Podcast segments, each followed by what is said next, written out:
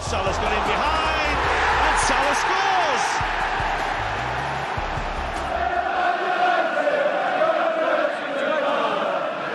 Gomez punches it clear. Trippier again can deliver. And he does. Son's there! And he's won it! Heung-Min Son right at the end has won it for Tottenham. Would you believe it? Look at the celebrations. Look at the scenes.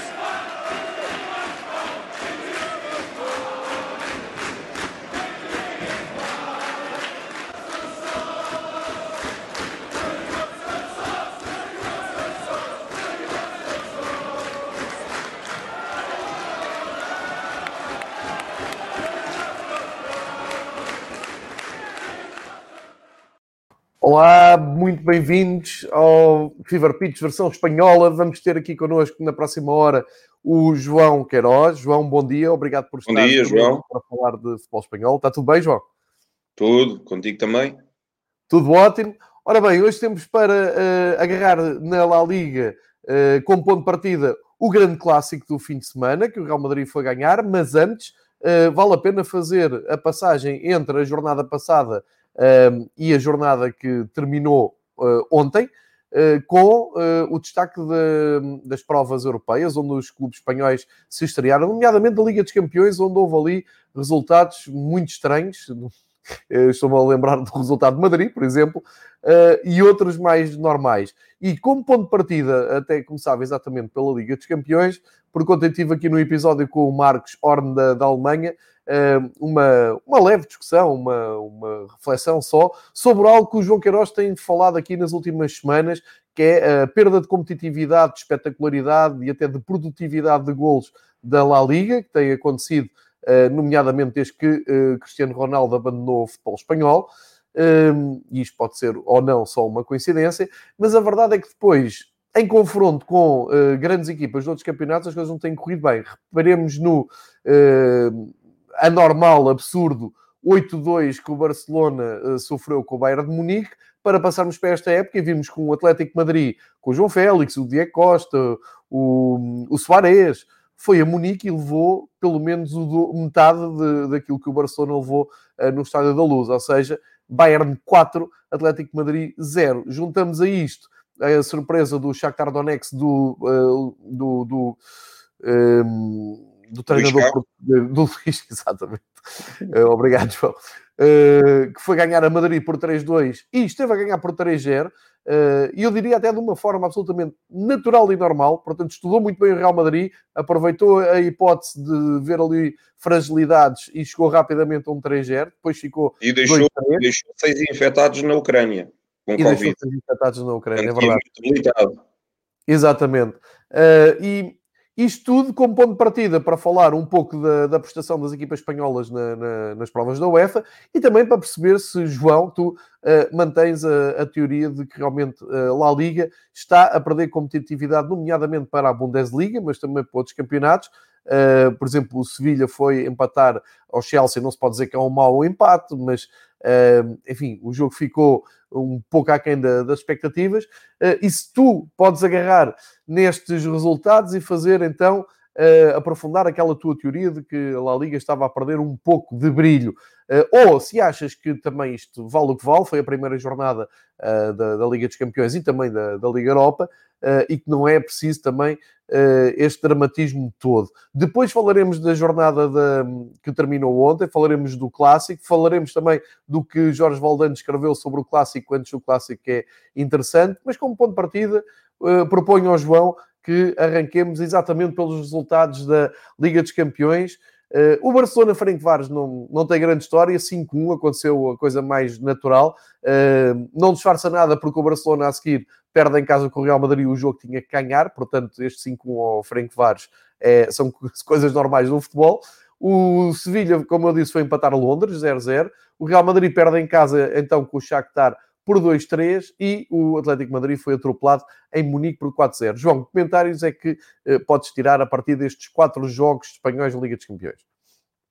Pois, é um bom barómetro, é uma boa tendência. Se me disseres uh, que isto vai ser sempre assim, não acredito mas também não acredito que as equipas espanholas tenham embalagem para chegar ao fim e consigam uh, mudar a história, principalmente a história dos últimos anos, em que venceu o Liverpool e venceu uh, o Bayern de Munique uh, e, e, consigam triunfar. O, o, Barcelona cumpriu, foi o que tu disseste.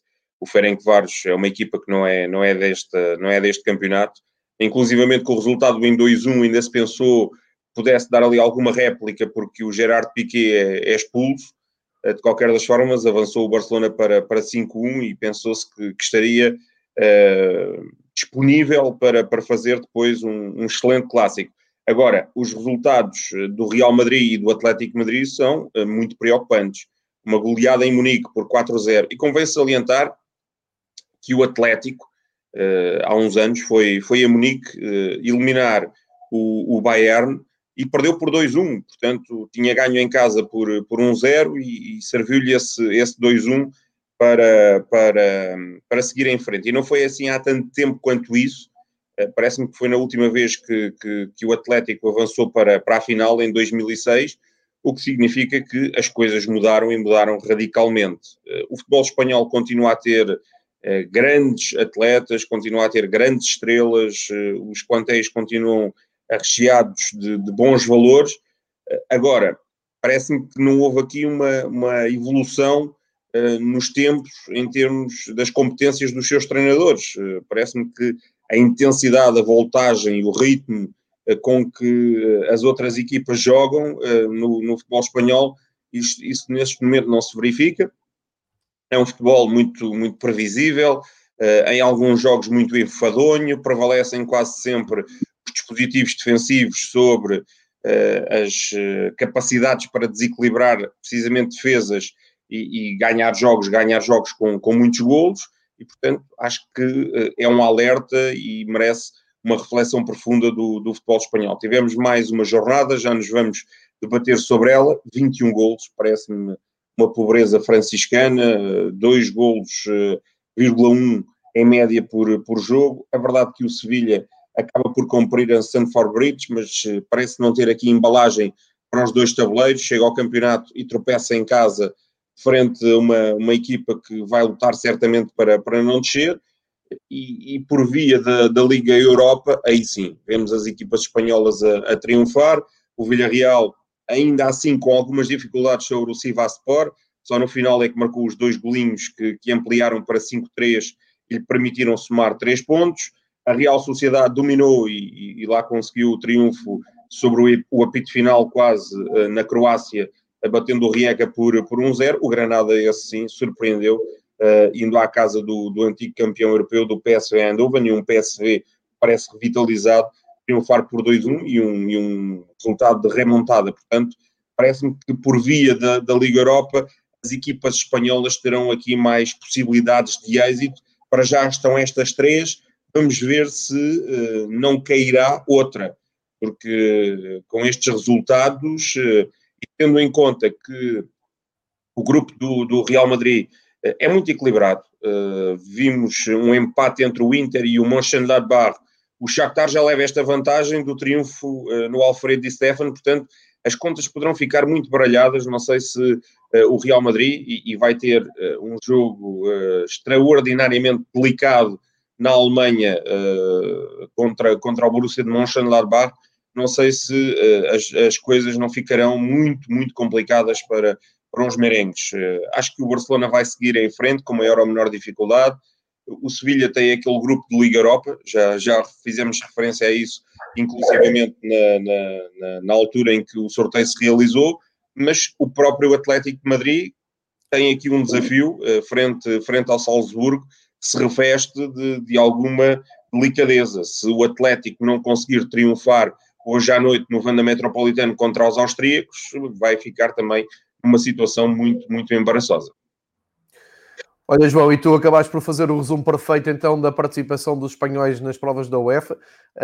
Eu queria só acrescentar que a tua leitura do sucesso dos espanhóis na Liga Europa também tem a ver com o facto uh, dos três adversários das equipas espanholas estarem fora daquele top 5 de campeonatos uh, que nos habituamos a eleger como os melhores campeonatos da Europa e, portanto, há aqui alguma naturalidade e aí sim os espanhóis continuam a mostrar uh, bastante superioridade. Estamos a falar de, do representante da Turquia, que mesmo assim fez um, ou pelo menos proporcionou um belo jogo uh, do Villarreal uh, com oito golos na, na, vitória do Villarreal por 5-3, o Sivaspor, como disseste, a grande surpresa do Granada em estreia europeia, em ano de estreia europeia a ganhar ao, ao PSV fora, campeonato holandês, já se aproxima ali um pouco mais do, do top 5, e por esta via, por via de estarmos a falar uh, de, de, de, campeonatos uh, não tão, tão desenvolvidos, ainda juntamos o Rijeka, que é da Croácia, onde a Real Sociedade foi ganhar, aliás, a Real Sociedade foi ganhar e deu uh, continuação, uma bela época, como já dissemos aqui na semana passada. Mas isto abre então todo o, o interesse, eu ontem falei uh, disso aqui com, com o Marcos, uh, por causa do, do, ponto de vista de, do futebol alemão, que pelo menos este confronto duplo, espaçado de poucos meses, do, do Bayern com duas das potências da La Liga, o Barcelona e o Atlético Madrid, uh, dá para pelo menos refletir e deixar. Eu acho que deveria soar o alarme na, na La Liga, nos representantes da La Liga, para perceberem que há aqui qualquer coisa, não pode ser só coincidência a maneira fácil como o Bayern passou. Mas de resto, estou de acordo contigo, João. É preciso também ver o que é que vai acontecer nesta segunda jornada, isto ainda é o princípio. Uh, vamos ver se os quatro clubes espanhóis uh, ainda vão a tempo nomeadamente o Real Madrid, que é como tu dizes, não se pode distrair mais, porque aquela derrota em casa foi mesmo impensável e agora vão, vão deixaram de ter praticamente margem uh, de erro e vamos ver como é que uh, as coisas correm num grupo que não me parece ser nada fácil. Isto faz um, ehm, com que uh, a meio da semana tivemos essa vitória naturalíssima do Barcelona, com miúdos a marcarem, o Pedri a fazer uh, capas de jornal porque marca golos na Liga dos Campeões e depois vai de táxi para casa, o Ansu Fati a dar uh, continuidade ao, ao seu à, à, sua afirmação, tão muito novo, mas já ao mais alto nível, e tínhamos o, o, clássico, o clássico à porta logo a seguir no sábado, e o que é que se pensava? O Barcelona veio de uma goleada, o Real Madrid uh, veio de uma derrota em casa impensável, uh, e isto pode dar aqui alento ao Barcelona, e aconteceu aquilo que acontece tantas vezes no clássico, eh, que é a equipa que estava menos cotada para ganhar, neste caso o Real Madrid, chegou a Camp Nou e venceu. Eu estou aqui a partilhar a capa da marca, mas antes quero partilhar, não, sei se tiveste a oportunidade, e não sei se quem segue o Fever Pitch teve a oportunidade de ler este texto que o Valdano publica aos sábados na bola, e onde acabou por fazer o lançamento do jogo e fazia aqui uma, uma análise com aquilo que já foi o clássico e o que era. E esta parte aqui em que diz: jogava-se para saber quem tinha razão entre Mourinho e Guardiola, quem é que era melhor entre Ronaldo e Messi. Nós nem sabíamos por onde olhar. E era muito isto que acontecia no clássico. O clássico que parava o mundo, tinha os melhores jogadores, os melhores treinadores, uh, a, maior sensação de rivalidade em cada estádio, com os estádios cheios, e de repente, o, e o Valdano escreve isso no, no sábado, um, hoje, em contraste com o que já vimos no passado, joga-se um clássico que só transborda pandemia, que o contamina por completo, sem adeptos e também sem grandes contratações. Uh, e foi muito isto que se viu no, no clássico de, de Barcelona, uh, embora uh, tenha saído feliz o Real Madrid. E estes sinais todos depois traduzem-se muito na imprensa catalã, que dedicou os dias a seguir a fazer páginas a dizer que o árbitro do clássico é do Real Madrid, que os seus vizinhos na, na cidade onde mora, onde passa férias, já não me lembro, garantem que ele é do Real Madrid, que abriu uma penha madrilista, ou amigos o pai, uma... foi o pai que abriu o pai, o pai abriu uma penha madrilista. Uh, depois mostram que o Sérgio Ramos no penalti primeiro começou por agarrar a camisola. Enfim, tudo o que não interessa sobre futebol foi levantado pelo, pela imprensa uh, catalã. Aqui a grande questão é este ano, o campeão em Espanha será aquele que, que conseguir ser o menos mau eh, na preparação de toda a época, na, na, preparação de todo o campeonato? Ou achas que ainda vamos a tempo de ter aqui algum brilho? Porque isto está realmente a anos-luz do que era o glamour daqueles uh, clássicos Ronaldo Messi, Mourinho, uh, Guardiola. O que é que parece, João? Pois está, está um bocadinho a viver aqueles tempos difíceis que o futebol italiano, por exemplo, também viveu, não é?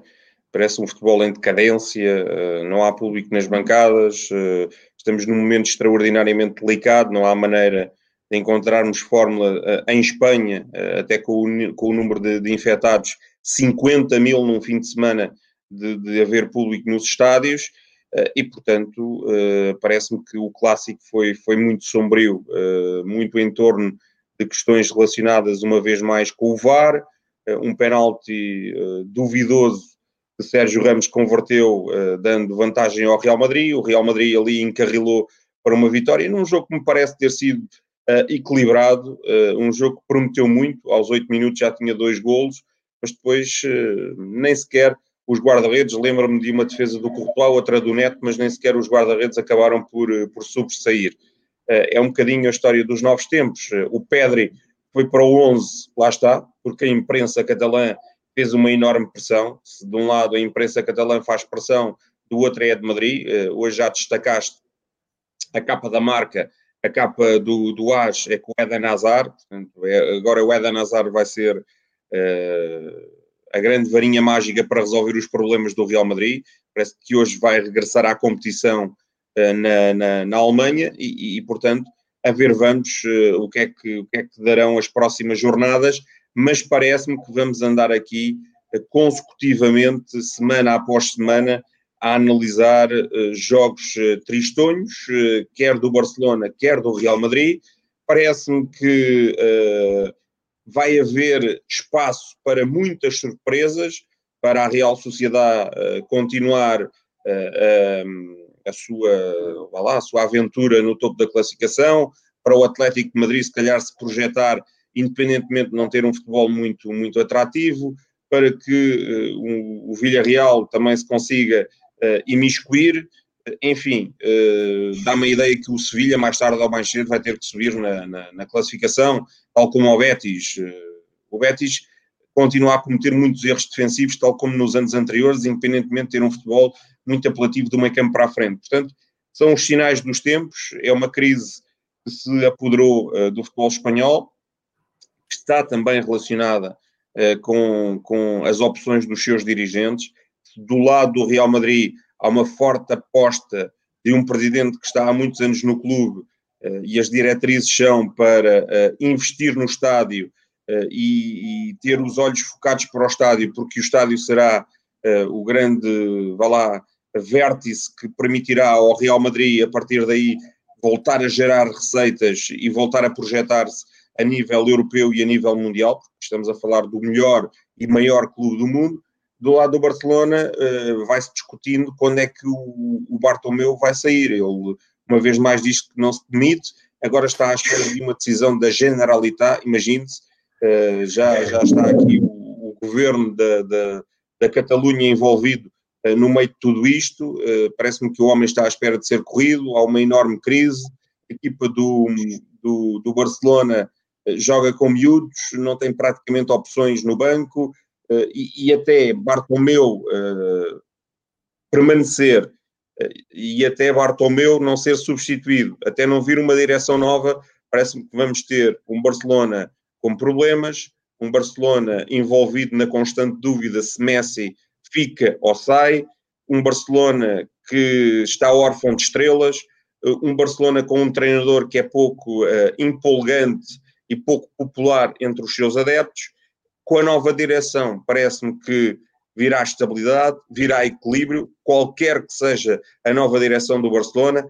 virão novos jogadores e, acima de tudo, virá o homem para arrumar definitivamente a casa, é Xavi Hernández. É, e espera-se, eu, eu, diria, não se, não se espera, desespera-se pela, pelo um começo de um ciclo que tenha mais a ver com o ADN uh, eh, do Barcelona, é disso que estamos a falar.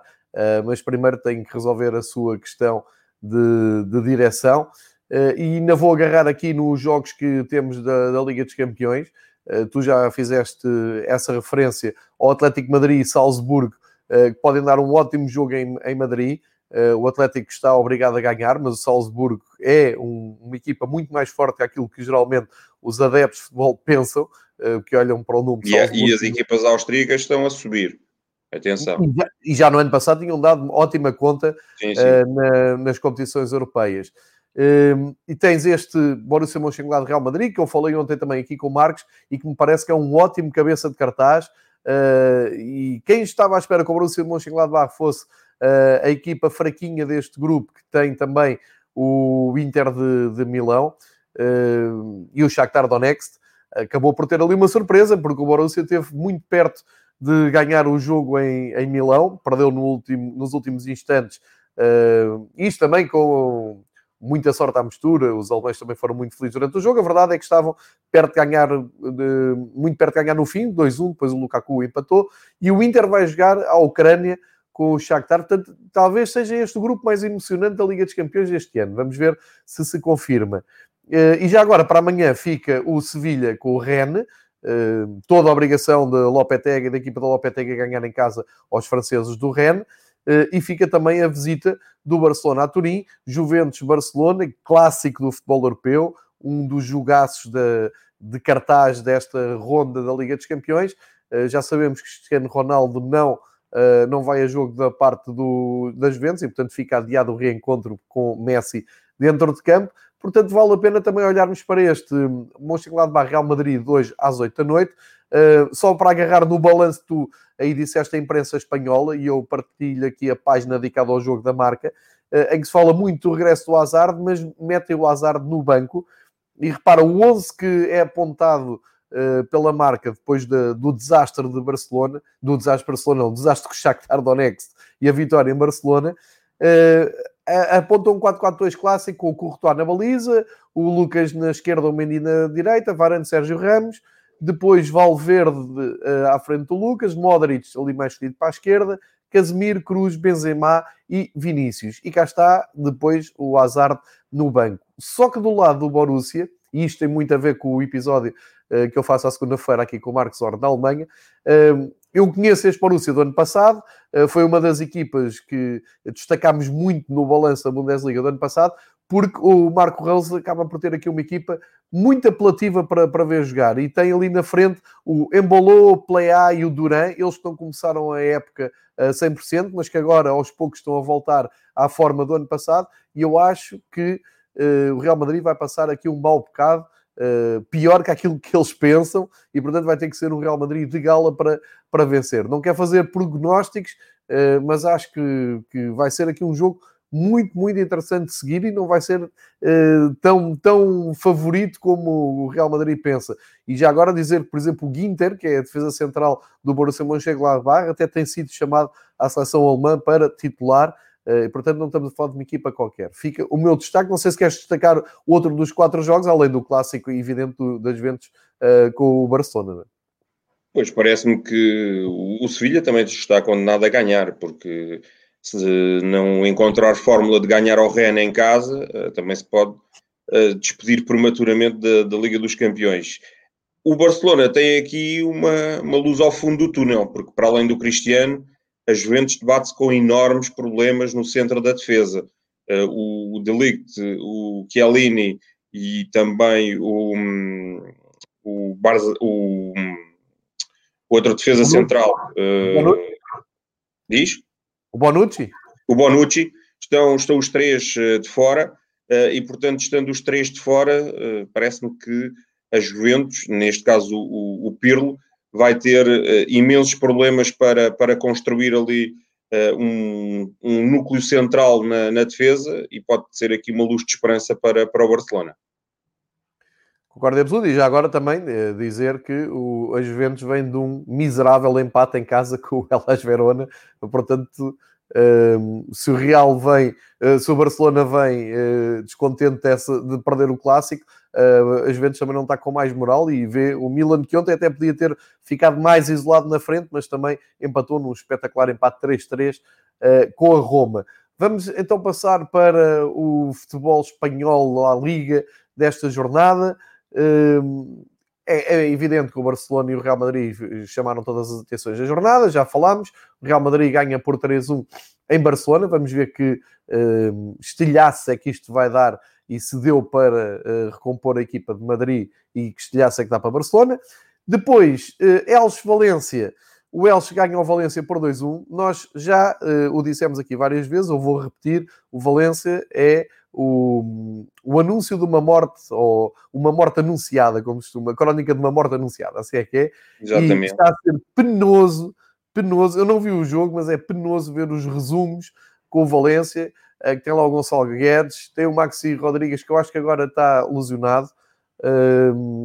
e... A primeira parte, a primeira parte uh, deixa-me dizer-te que uh, foi, foi deprimente para um adepto do Valência ver aquela primeira parte.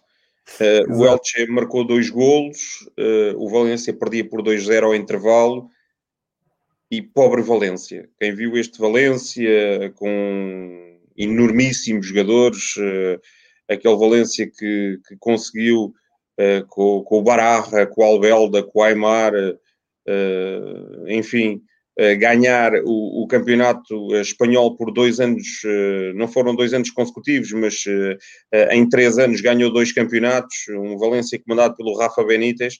Onde é que anda este Valência? O Valência na segunda parte reagiu. É verdade que até podia ter empatado, mas o que se nota sempre quando, quando se está a ver o Valência é que aquilo é muito coração, mas não é mais do que isso. Portanto, o Valência um, muito pobre, um Valência uh, sem, sem grandes soluções. A ala direita era o Thierry Correia e o Musa, um, um jogador que, que, chegou, que é jovem, que tem muita qualidade, mas que. Inglês. É, mas que certamente uh, uh, não seria o, o, atleta ideal para, para o jogador, para os adeptos do Valência poderem vibrar. Uh, depois, no, no ataque, muitas debilidades, o Guedes acaba por ser substituído. enfim, parece-me que, que, o Valência é o que tu dizes.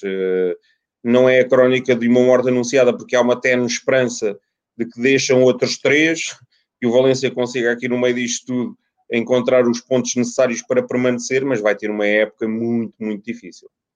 É, vai ser mesmo penoso, como tu disseste. E até agarrando um, pouco mais e aprofundando, um pouco mais do que tu estavas a dizer sobre o 11 do Valência, estamos a falar de uma equipa que apresenta o Thierry Correia e o Gonçalo Guedes, portanto, isto diz-nos uh, de alguma forma uh, algum respeito, porque olhamos sempre para os jogadores portugueses que estão na La Liga uh, e foram os dois titulares, mas é, é uma equipa completamente à deriva, num descontrole uh, absoluto. eu há pouco chamei estupidamente Maxi Rodrigues ao Maxi Gomes, é o Maxi Gomes, o Uruguai, é um dos avançados da La Liga que eu mais gosto está lesionado, portanto, mais um problema para o Ravi Gracia, que não pode contar nem com o Maxi Gomes, nem com o Condogbia, que também não, não foi a jogo. Mas estamos a falar de jogadores como o Gameiro, o Soler, o próprio o Daniel Vaz, enfim, Gabriel Paulista na, na defesa com o Guaiá. Mas isto tudo junto uh, dá ali uma sensação de vulgaridade assustadora, que é uh, aquilo que agora atravessa o Valência. Uh, depois do outro lado, o argentino Almirón não, não, não tem culpa nenhuma disto e conseguiu levar a sua equipa a, uma, a três pontos importantes. Golos do Rosan Fernandes, golos do, também do Fidel e uh, três pontinhos para o Elche, que bem precisa. Para reforçar aquilo que tu estavas a dizer, de em Valência olha-se para baixo mais do que para cima e começa-se a tentar vislumbrar que três equipas é que podem ocupar o lugar que o Valência não quer, mas eu digo-te, o Valência em sete jogos tem sete pontos, é um ponto por jornada, e equipas com menos jogos que o Valência eh, como o Sevilha, o Barcelona, eh, o Getafe, o Elche, o próprio Elche, o Osasuna já estão bem acima do, do Valência. E olhando para baixo, o Atlético de Bilbao, que também está a fazer um, lamentável começo de época, uh, tem seis pontos, mas menos um jogo, e o próprio Levante, que está no penúltimo lugar, se ganhar o jogo em atraso, iguala os 7 pontos do Valência. Portanto, isto não vai ser nada fácil, como o João dizia. E o problema, e o problema tu, tu há pouco referiste, uh, não, não é. Vá lá, uh, ou não está relacionado com o 11 que o Valência apresenta. O problema foram os que saíram. É que saiu o Garay, saiu o Rodrigo, saiu o Parerro, saiu o Ferran Torres, saiu o Coquelin, e esperava-se que uh, viessem jogadores para esses lugares uh, e não vieram. Portanto, nunca, nunca apareceram. uh, e a época é longa, sabe-se que com estas uh, soluções o, o, Valência terá poucas possibilidades para, para conseguir andar lá em cima no top, como tem sido a, a panágio deste clube. Exatamente, mas eu perdi aqui um pouco mais tempo com a Valência para tentar sensibilizar quem segue estes episódios em Espanha para perceberem que não estamos a, a dramatizar à volta do Valência, que isto é mesmo um problema. Isto, e, e digo mais, e será uma questão de tempo até o Ravi Gracia bater com a porta, que ele já ameaçou, uh, e isto vai ser insustentável e, portanto, a partir daí as coisas ainda vão piorar. Este jogo foi o que abriu uh, a jornada da, da La Liga número 7 foi na sexta-feira à noite. Eh, e vamos olhar então para os quatro jogos de sábado. O clássico, Barcelona 1, Real Madrid 3. Depois, uma vitória do Osasuna sobre o Atlético de Bilbao, que eu já disse que está, está a ter um arranque de época uh, desolador. Portanto, o Osasuna aproveita para fazer três pontos. Grande surpresa, o Eibar a ganhar em Sevilha por um zero à equipa de Lopetegui e o Atlético Madrid uh, a cumprir e a voltar às vitórias, a ganhar 2-0 em casa ao Betis. Uh, o que, é que se passa com o Sevilha, João? Olha, é difícil também de responder. Tem um excelente plantel. Uh, não era previsível acumular aqui dois desaires consecutivos. Perdeu um zero em Granada e perdeu agora em casa com o Eibar. É aquele típico jogo na ressaca de uma, eu, neste caso, de uma jornada de Liga dos Campeões. tu vens do, do jogo com o Chelsea, o jogo até corre bem, 0-0 em Stanford Bridge pode-se considerar um resultado Sim, positivo.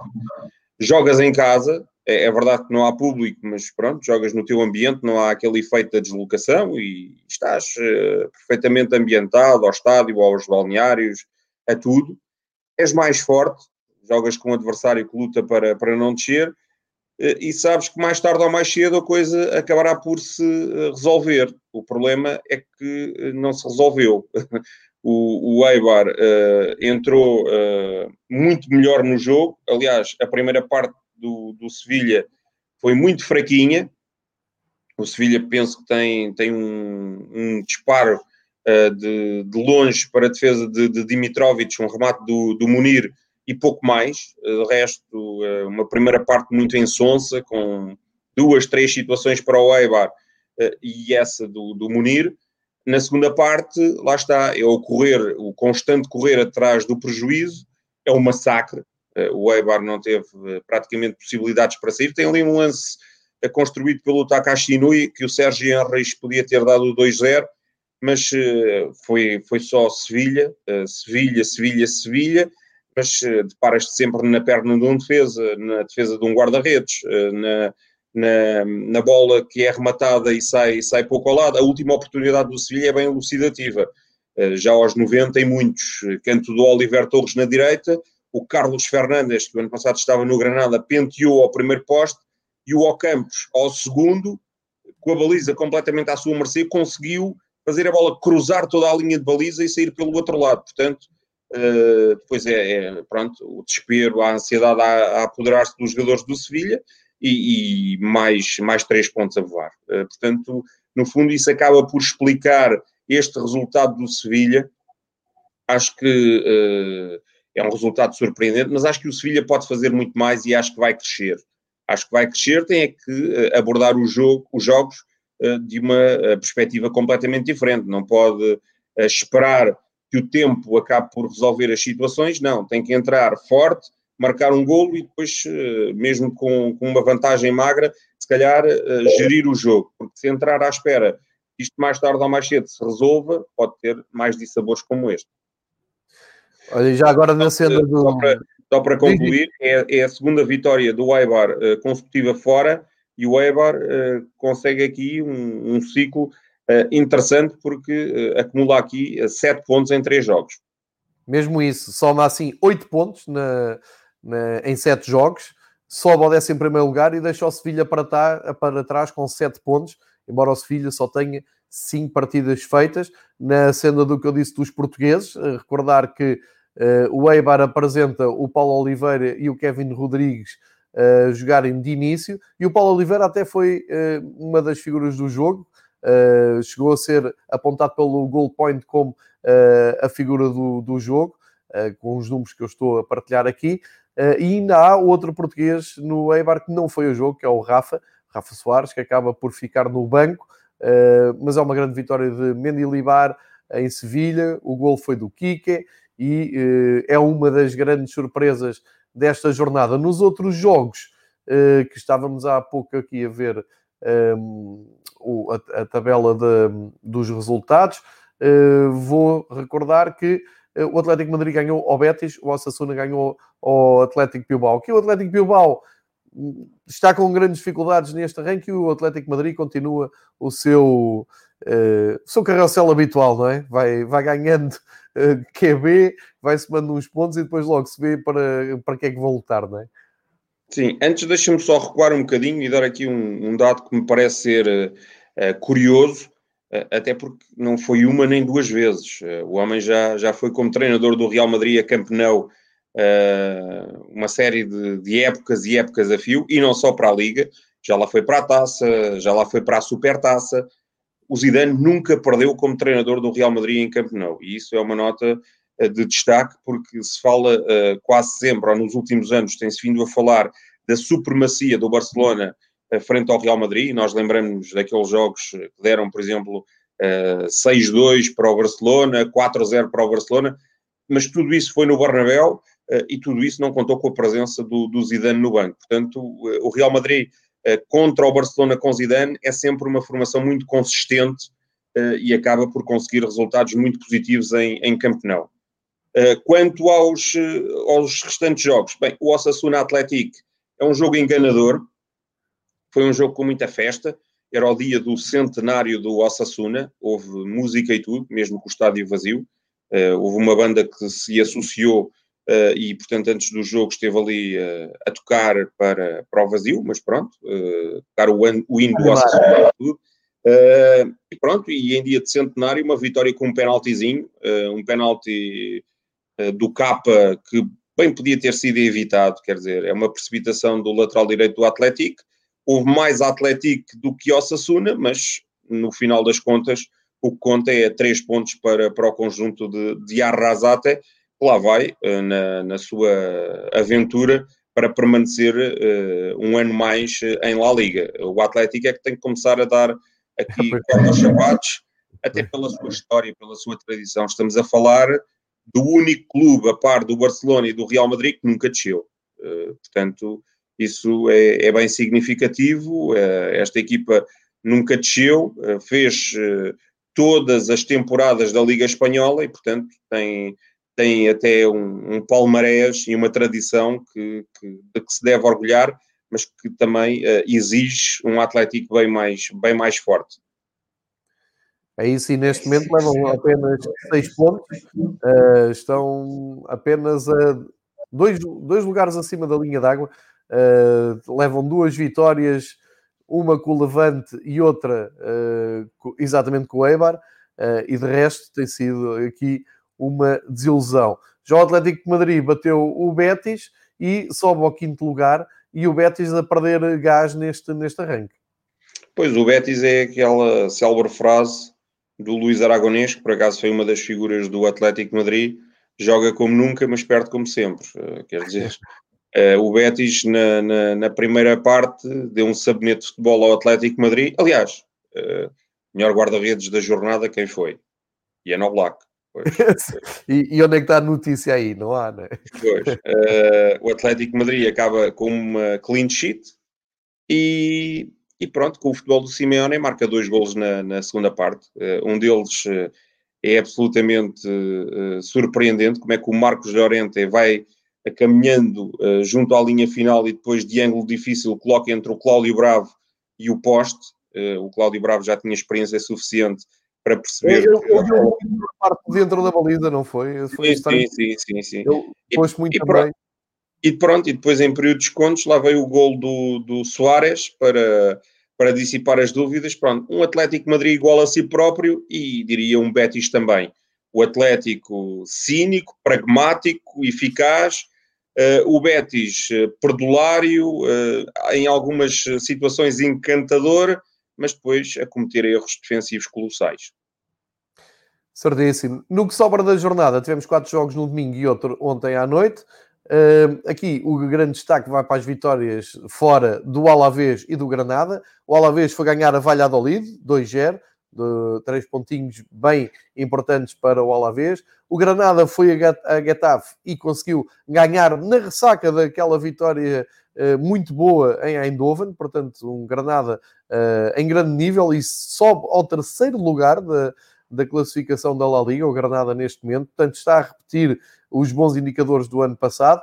E a Real Sociedade mantém a liderança com uma goleada ao Huesca, é uma goleada eh, normal eh, para a qualidade das duas equipas, mas que ganha aqui contornos de destaque porque o, a Real Sociedade, ao fim de sete jogos, leva 14 pontos e é líder isolada eh, com mais um jogo com o Real Madrid e o Granada, é verdade, mas são líderes eh, depois de ganharem por 4-1 ao Huesca, sendo que no fecho da jornada ficou o Levante e o Celta de Vigo com um empate 1 uh, a 1, o Levante uh, a não conseguir sair dos últimos lugares da tabela e uh, o Celta também não está muito melhor, portanto, um ponto para cada lado, um mal menor para duas equipas que começam o ano muito lá embaixo. Mas aqui a Real Sociedade a mostrar, a mostrar força na, na liderança e o Granada a mostrar qualidade e regularidade, não é, João?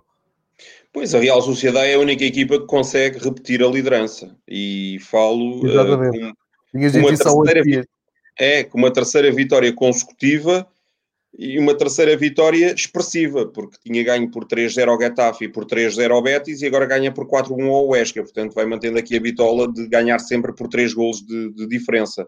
Tem 11 é, gols a maior uh, na diferença de gols. Pois, é, é, uma máquina de futebol ofensivo. Uh, o Silva está a crescer, atenção. Passes uh, absolutamente fantásticos. depois tem o Merino, o Aerzabal, o Isaac, enfim, o Porto. portanto, jogadores jovens, mas jogadores com, com muita velocidade. penso que a Real Sociedade, à semelhança do que fez o ano passado, se mantiver um bocadinho mais de regularidade, e se os eh, jogadores, estes jovens, não forem atormentados por alguma ansiedade, podem andar lá, lá no topo. Eh, é verdade que na primeira parte sentiu algumas dificuldades, independentemente de ter chegado ao intervalo a ganhar por um zero. O Esca empata logo no início da segunda parte, um grande gol do Rafa Mir, um grande cabeceamento, mas depois só deu mesmo Real Sociedade, cresceu e chegou até estes, eh, até estes números.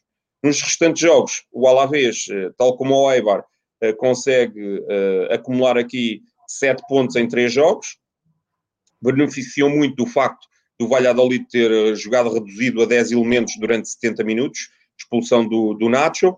O Cádiz-Villarreal uh, deu 0-0, mas é aquele típico jogo que na primeira parte deu mais Cádiz e na segunda deu mais Villarreal, podia ter pendido para qualquer um dos lados. O Granada entrou fortíssimo no Coliseu Alfonso Pérez, dominou a primeira parte, chegou com um penalti muito polémico à vantagem nos, nos descontos uh, desse primeiro tempo. Na segunda parte, deu-se a reação do Getafe, não houve praticamente granada, mas uh, a equipa comandada por Martínez, onde pontifica o guarda-redes Rui Silva, conseguiu muito bem fechar uh, a sua baliza, o, os caminhos para, para, para a sua baliza e, e venceu. portanto, mais três pontos importantíssimos do, do Granada. Uh, frente a um, a um Getafe que uh, já não perdia em casa há bastante tempo. Quanto ao Levante e ao Celta, pronto, parece-me ser uh, um empate natural. O Levante viu um gol anulado pelo VAR nos instantes finais. Regressam aos pontos estas duas equipas, mas não saem lá do fundo. Uh, e parece-me que serão duas uh, formações, independentemente de terem aqui bons argumentos. o Levante com, com, com o Bardi, com o Campanha, com o Melero, com o Morales, com o Roger Martí o Celta, eh, enfim, com o Aspas, com o Denis Soares, eh, com o Gabi Fernandes, com o Brais Mendes. São duas equipas que têm bons argumentos, mas eh, por esta ou por aquela razão não funciona e, ou não funcionam e não conseguem pontuar com regularidade. Certo, fica assim feito também o balanço de, desta jornada. Eu vou aqui falar só muito ao de leve num, num aspecto que o João Queiroz tem uh, referido muito e tem sublinhado que é uh, a baixa produção de golos. Uh, ele já o disse, nesta jornada voltámos a ter poucos golos. Uh, e olhando para campeonatos como o italiano, por exemplo, e não ontem tivemos um empate 3-3 a contrastar com, com este Celta e Levante que ficam 1 a 1 mas isto tem sido uma tendência e para uh, reforçar essa tendência, reparem só que ao fim de uh, sete jornadas, para, para, para a maioria das equipas, diria, uh, temos na lista dos melhores marcadores quatro jogadores empatados com quatro golos. Quatro não, cinco jogadores. E só um não é espanhol.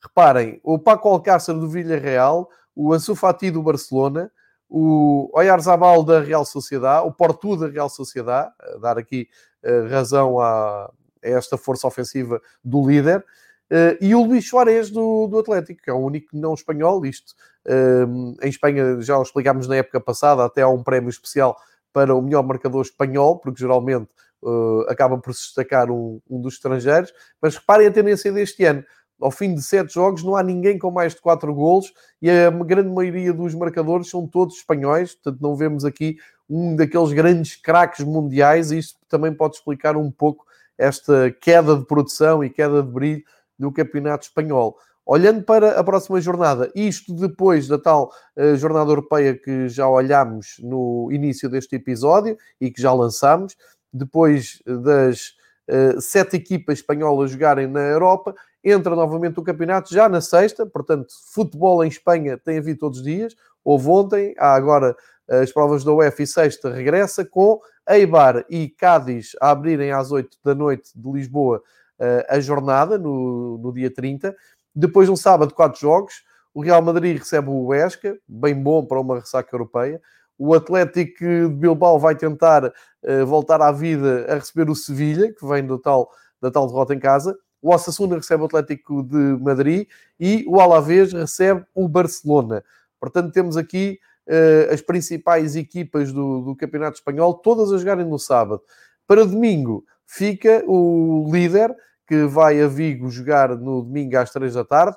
O Betis recebe o Elche antes deste jogo. Granada recebe o Levante. Valência recebe o Getafe. E para segunda-feira, a fechar, fica o Villarreal com o Real uh, Valladolid.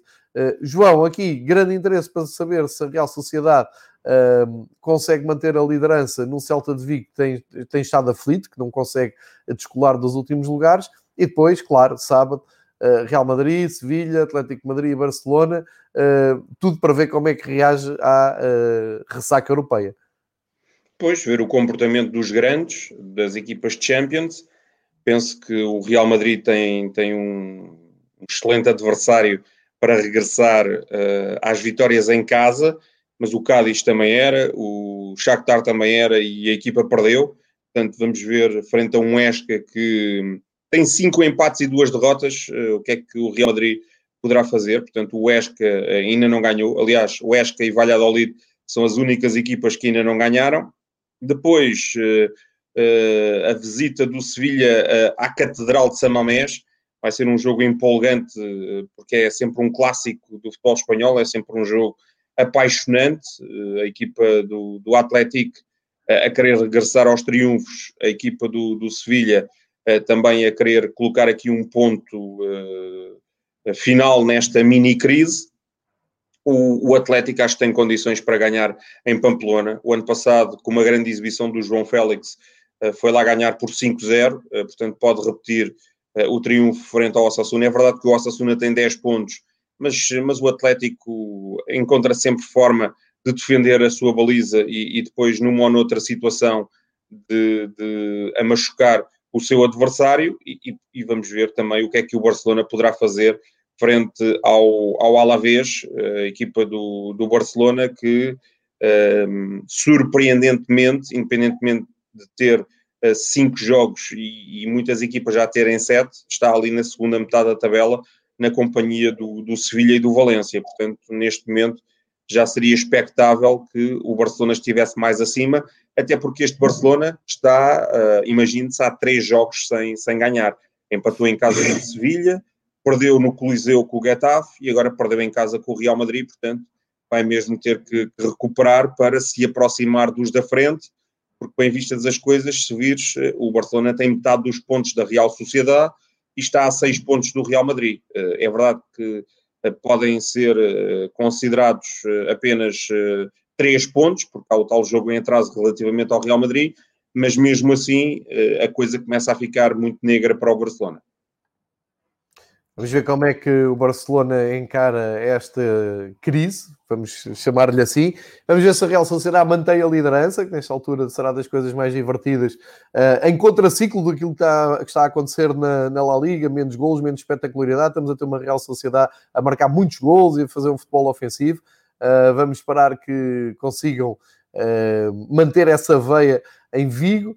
Vamos assistir uh, também à prestação das provas nas provas europeias dos clubes eh, espanhóis.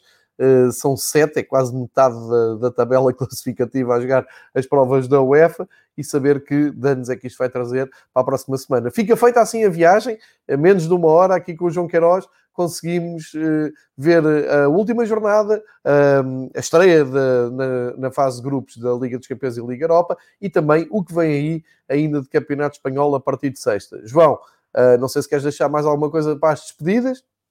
Não, dizer aqui só uh, um aspecto curioso, uh, é que independentemente da crise do futebol espanhol, dos resultados que as equipas espanholas vão obtendo nas competições europeias, se verificares, mesmo com os jogos, verificares, e todos aqueles que nos escutam e nos ouvem e nos veem, um, verificares na, na classificação, mesmo com os jogos em atraso, os cinco primeiros são todas equipas europeias, portanto só lá falta mesmo o Barcelona e o Sevilha. Certíssimo. Uh, Despeço-me então deste episódio agradecendo a quem assistiu em direto e quem vai ouvir no podcast. Foi mais uma viagem até ao futebol da La Liga, de, com os clubes espanhóis, sempre com o imprescindível apoio e participação do João Queiroz. João, muito obrigado, boa semana. Boa semana, semana também para a semana cá estaremos. Obrigado pela visita à Espanha. Uh, voltamos. Hoje vamos ter episódio de uh, Liga Portuguesa com os rivais antes da Liga dos Campeões. Mais logo, fiquem atentos que já iremos de, um, anunciar isso nas redes sociais. Uh, e sigam, sigam o Fever Pitch, vejam futebol e fiquem todos em segurança. Grande abraço e aproveitem que esta semana é bola todos os dias.